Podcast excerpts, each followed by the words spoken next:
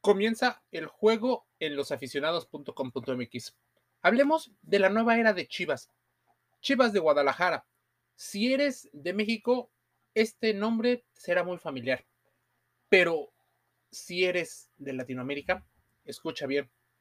Fernando Hierro, español, todo ganador, ha decidido firmar con el equipo más mexicano decide jugar, de hecho, con puros mexicanos, algo que pareciera en estos tiempos modernos uh, un sacrificio, una situación que no lo pone competitivo, que incluso aumenta sus nóminas. ¿Qué tiene que hacer un equipo como estos para ser exitoso? Tener a los mejores mexicanos, o sea, comprarlos, y si no los puede comprar, para reducir los costos, fuerzas básicas. Y este es el motivo por el que la directiva encabezada ahora por Amaury Vergara ha decidido utilizar una estrategia que en su momento su padre utilizó, traer una figura de autoridad al rebaño. Decidió tener a Fernando Hierro y confiar. Solo quiere resultados y mantener pues las expectativas altas. Quiere títulos, quiere formación. Así que Fernando Hierro ha encargado la contratación de Belko eh, Paunovic. ¿Quién es el señor Paunovic? Mira, tiene experiencia en formación en el Atlético de Madrid. Es un serbio que dirigió al Reading con no muy buenos resultados, al Chicago Fire con no muy buenos resultados, porque el grado de efectividad que está manejando es entre el 30 y 35%. Así que en sus experiencias como director técnico del primer equipo no son tan buenas. Pero ¿por qué Beljo Paunovic es el hombre en el que ha confiado Fernando eh, Hierro? Varias cosas. Una, hombre de toda su confianza. Dos, impulsor de las fuerzas básicas. Necesitan que las fuerzas básicas sigan nutriendo al primer equipo de Guadalajara. Para seguir siendo exitoso, necesita que este tipo de modelo de negocio empiece a exportar de una vez a los jugadores mexicanos, que se consoliden rápidamente y al mismo tiempo seguirlos formando. Ya el Club Tapatío, que es sus fuerzas básicas, ha formado a varios jugadores que han subido al primer equipo. No se han obtenido los últimos resultados.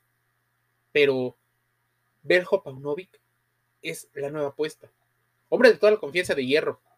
Una persona que posiblemente es fácil y será los ojos de Fernando Hierro dentro del vestidor. Así que no esperemos grandes revoluciones, no esperemos que jueguen alternativamente. Es como si Fernando Hierro dirigiera también al primer equipo, además de ser director deportivo. Te digo que se repite la historia porque Jorge Vergara, padre de Amauri, ha decidido en su momento hacer exactamente lo mismo. Decidió ser asesorado por Johan Cruyff y su instituto. Este instituto y las recomendaciones de Cruyff decidieron cambiar el césped del estadio Life o estadio ahora Akron. Imagínate a qué grado en ese momento decidieron firmar a John Banship, hombre de toda la confianza del estratega, pero al mismo tiempo es una estrategia que muchos directores técnicos tienen. No van a traer al director que cuesta muchísimo porque están en pleno proceso de transformación. Esta es parte de los análisis que hace la directiva encabezada ahora por Amauri. La misma que hizo su padre. Las Chivas están en crisis y necesitan campeonatos. Pero el campeonato no lo consiguieron con Johan Cruyff ni con John Van Schip, que bueno, de alguna manera tuvo resultados medianamente regulares. Lo obtuvo con el argentino Matías Almeida. ¿Qué hizo Matías Almeida que hizo renacer de alguna manera este espíritu deportivo? Y toma nota, porque eso lo puedes ver en muchas organizaciones dentro y fuera del deporte dentro del fútbol incluso o fuera de. La toma de decisiones no solo va en lo deportivo, sino también en lo administrativo. Necesitas un entrenador que de alguna manera puedas correr y que no quiere estar tanto tiempo. Beljo Paunovic probablemente pase seis o un año en México. Digamos que puede ser un entrenador que sea el pararrayos que solvente la era de hierro en Chivas. Mientras, se conocerá el medio, se conocerá cómo juegan, así que no habrá grandes movimientos en la cancha. Seguiremos viendo a un Fernando Beltrán, seleccionado mexicano, apropiándose del medio campo. Veremos la consolidación de Chiquete Orozco, de Olivas. Veremos si Macías puede ser ese delantero después de su regreso del Getafe. Veremos si el desequilibrio de Isaac Brizuela llega, si no es que llegan a vender a Alexis Vega debido a que es el tal vez uno de los delanteros más poderosos que tiene la liga mexicana. Veremos si en algún momento ya empiezan a meter más goles. Ángel Saldívar, estamos viendo cómo empiecen a jugar más con Roberto Alvarado. Sí, hay muchos mexicanos dentro de la selección que dirige el Tata Martino. Gerardo Martino ha seleccionado a varios. Y de hecho, siempre tiene opción en Chivas de muchos y muchos mexicanos. Pero no esperemos refuerzos bomba. No esperemos que le suelten 50 millones de dólares como lo soltaron con la gestión de Ricardo Peláez. Y de esos 50 millones, vimos cómo poco a poco fracasaron estos grandes refuerzos. Hubo polémicas y no se obtuvo títulos que solventaran lo que en algún momento se confiaba. Se cambiaron muchos directores, se cambiaron las formas, se cambiaron directivos a grado de que corrieron a los hombres más allegados a la directiva del rebaño.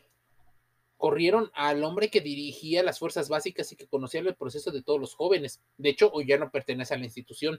Seguramente te ha pasado en muchos deportes, y en particular si eres seguidor del fútbol soccer, que los cambios directivos parecen tener más incertidumbre que certidumbre. Probablemente estemos viendo cómo Beljo Paunovic se convierta en el individuo al que le van a echar toda la responsabilidad. Su paso por el Reading, su paso por el Chicago Fire, no nos dice mucho de cuáles pueden llegar a ser las capacidades. Tal vez estén ganando tiempo en este periodo de adaptación. Nos logran sorprender. A muchos de sus aficionados posiblemente les dé esa sensación de nuevo fracaso. Más derrotas que victorias. Esto es una situación que no dice mucho, aunque haya sido director técnico de una Serbia campeón sub-20. Qué bárbaro, viene al fútbol mexicano. Muchos en el fútbol mexicano, la gente que llega, llega algunos con cartel, algunos no. Pero, ¿qué ocurre? necesitas rápidamente tener una capacidad de adaptación. El hombre habla español, perfectamente español, le entiende perfectamente. Conoce el fútbol mexicano, con Serbia le ganó al medallista, al director técnico medallista olímpico en Tokio 2020, a Jaime Lozano. A ver, ¿este es un técnico que está preparado? Sí. ¿Habla idiomas? Sí. ¿Tiene metodología europea? por supuesto. O sea, esperemos que la nutrición, el coaching, la psicología, es una nueva era. Probablemente lo mismo, pero sin el mandato del señor Jorge Vergara. Ahora con su hijo Amaury, tal vez las cosas puedan ser algo parecido. Nada más que con alguien más joven. Es importante entender que están jugando con un director técnico extranjero con puros mexicanos. Es más, ¿qué esperamos de este entrenador? El juego ofensivo. Defender no será la idea, pero atacar y atacar con diversas formas, sí. Así que veremos tal vez espectáculo. Es importante que Chivas empiece a pelear los playoffs o el repechaje. No darle continuidad a entrenadores como Víctor Manuel Bucetich, todo ganador en México. Al técnico de casa, Ricardo Cadena, no darle la oportunidad a técnicos o a ex leyendas como Adolfo Bautista, Ramón Morales, Ramón Ramírez, pudiera ser cuestionado por muchos aficionados, sobre todo los más fervientes. Pero como te estoy diciendo, este es un podcast que nos habla de más allá del fútbol. Estamos viendo cómo la selección del perfil no solo es por la competencia, por las aptitudes, sino también por las actitudes. Paunovic se adaptará rapidísimo. Paunovic entenderá perfecto y muy pronto lo que trata el fútbol mexicano, que no todo es formal, no todo es derecho. Entenderá rápidamente la mentalidad. Probablemente le estén preguntando cómo lo ven en Europa. Déjame decirte unas cosas, en Europa no se ve la Liga Mexicana, ni siquiera en el paquete más básico de la televisión privada, ni el streaming, no se observa. Muchas gentes no saben quién es Chivas. Así que una de las cosas más importantes para que se empiece a ver incluso en Estados Unidos, porque se están perdiendo el número de seguidores de Chiva hermanos que lo ven en los Estados Unidos, que es el principal mercado después de México. Tal vez Chivas es el equipo que más domina en todos los aspectos del marketing. Es el que más cobra por publicidad. Es el que tiene uno de los estadios más poderosos en la ciudad de Zapopan, ya no en Guadalajara es uno de los jerseys más vendidos. Es uno del que recauda más atención en México y en Estados Unidos. Llena los estadios en Estados Unidos. Ahora vemos cómo los jugadores no sobresalen. La gente no quiere ser como esos jugadores. La gente sigue a las Chivas por la ideología mexicana. Ese espíritu de 100% mexicano no lo romperán al menos en el corto plazo aún con la polémica que representa la llegada o el fichaje de Santiago Ormeño, que para los que no saben, Santiago Ormeño nació en la Ciudad de México, pero debido a la falta de oportunidades y también a la falta de juego que tuvo en su fichaje con el León de México, no fue tomado en cuenta por tantas convocatorias de Ricardo Gareca entrenador de Perú, pero decidió por Perú, donde su abuelo ha sido gran estrella. Recuerda esto, Ormeño, seguramente te suena. Ahora, Santiago Ormeño jugó las eliminatorias rumbo al Mundial de Qatar. Así que en la Federación Internacional de Fútbol Asociación es un peruano nació en México, así que tiene la doble nacionalidad. La polémica es que es un peruano ante la FIFA. Una de las tantas polémicas también se ha dado en los fichajes de diversos mexicoamericanos. Ahí tienes el caso de Isaac de Miguel Ángel Ponce, jugó Mayorga, Cendejas. Hay mucho mexicoamericano. En su momento Antuna tuvo la posibilidad y decían algunos que tenía la posibilidad de jugar en ambos. Carlos Salcedo. Ahora, con esta particularidad, debes de entender una situación. Ah, existen cosas que no sabemos, que las direcciones toman. Probablemente la alta presión que ponga los patrocinadores, Grupo Caliente, por ejemplo, un casino, quiere ver a las chivas protagonistas porque eso representa dinero. Quiere también que haya más gente hablando del rebaño.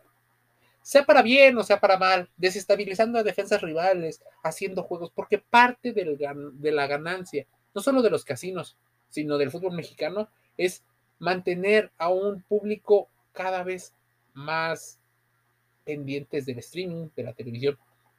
Ten en cuenta algo, la gente está ausentándose de los estadios. Cada vez se llenan menos y Chivas es uno de los que menos asistencia tiene, aún teniendo uno de los estadios de primer mundo y sede para el próximo Mundial de México, Estados Unidos y Canadá 2026.